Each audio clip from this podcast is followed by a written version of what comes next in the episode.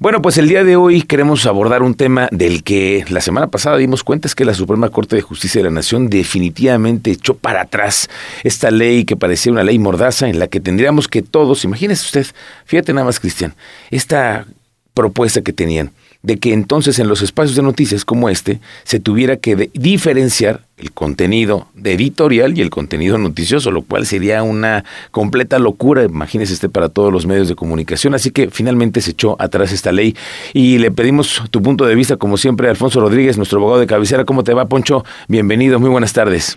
Miguel Ángel Álvarez, amigos del auditorio, es un gustazo el saludarles este jueves, como cada dos semanas, como cada 15 días, en esta hermosa y soleada ciudad de Santiago, de Querétaro, para todo el Bajío. Queridos amigos, Miguel Ángel, pues bueno, como ya se ha dado cuenta en este espacio de noticias y en los espacios de noticias de, Cristal FM, Radar FM, eh, la Suprema Corte de Justicia de la Nación, por unanimidad, en eh, pleno, invalidó las reformas que existían a la Ley Federal de Telecomunicaciones y Radiodifusión, que en, 2017 fue promulgada ante una iniciativa de pues el poder ejecutivo de Enrique Peña Nieto. Y bueno, pues con esta reforma habían eliminado la obligación que los medios de comunicación teníamos de diferenciar entre los espacios de noticias, opinión y análisis. Pues bueno, al invalidarse esta ley, eh, se mantiene la obligación de distinguir entre los espacios de noticias, de opinión y de análisis.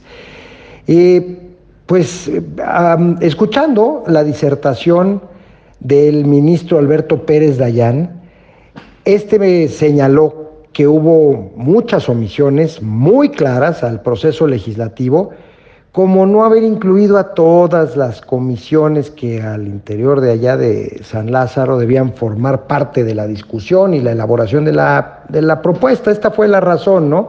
Que a pesar de estar convocadas tres comisiones distintas para la elaboración del dictamen y con esto llevarlo al Pleno, pues no, no se hizo de manera conjunta y esta fue la razón por la que, por la que se invalidó.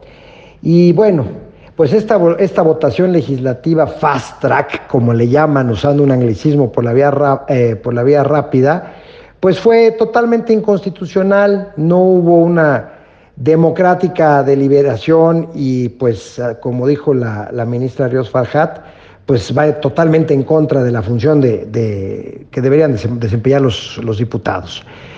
Eh, hay que recordar que, entre otras cosas, la ley, de eh, la ley de 2014, que fue de alguna manera modificada o derogada en 2017, se incluye una serie de derechos del auditorio y además de las obligaciones que ya mencionábamos de los radiodifusores, pues también se dan atribuciones eh, de supervisión y autoridad al Instituto Federal de Telecomunicaciones.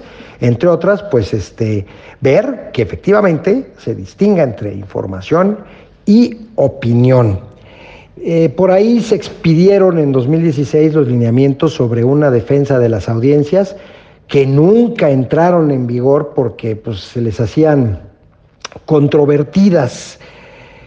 Eh, hacia 2017, cuando se iban a extender las facultades del IFT, pues hubo una contrarreforma y en 10 horas el Senado aprobó, así, fast track, rapidito, eh, pues el 31 de octubre de 2017 publicando este decreto varias eh, obligaciones, derechos, modificaciones, etcétera, que bueno, pues como lo dijo la Corte, son totalmente inconstitucionales.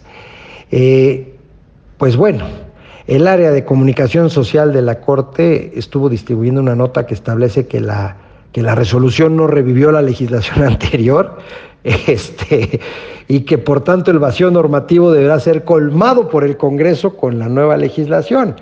Este, pues realmente no es lo que se resolvió el lunes, este boletín es totalmente contrario a lo que se resolvió el lunes en, en la Suprema Corte, y pues volver a suspender la ley es en perjuicio de las, de las audiencias, ¿no? Y es un precedente que, demerita mucho el, el trabajo de la Suprema Corte.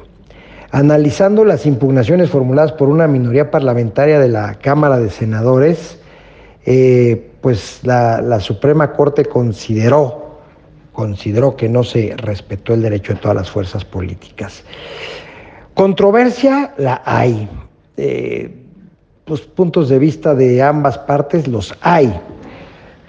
Pero aquí lo que debe prevalecer ante todo es el derecho fundamental tanto de nosotros, los ciudadanos, para expresarnos, sobre todo aquellos que nos dedicamos a la comunicación, como los derechos de las audiencias a tener una información de calidad. Yo creo que son derechos complementarios, yo creo que no hay colisión de derechos y la libertad de expresión, bendita libertad de expresión, es la que debe reinar en estos espacios es la que debe prevalecer en estos espacios y que sea la audiencia la que nos califique, la que nos juzgue o la que le cambie de estación si es que quieren hacerlo. Mientras no se altere el orden público, mientras no se altere la moral ni se hagan apologías del delito, la libertad de expresión sin tanto tecnicismo es lo que debe prevalecer y ojo, no todo mundo es abogado para andar entendiendo eh, tanto vericueto. Lo importante es que el auditorio pueda definir en el amplio espectro radiofónico y televisivo qué es lo que quiere ver, qué es lo que no quiere ver. Y ojo, también están las redes, también están las redes. Y las redes no las puede todavía acabar de regular ninguna legislación.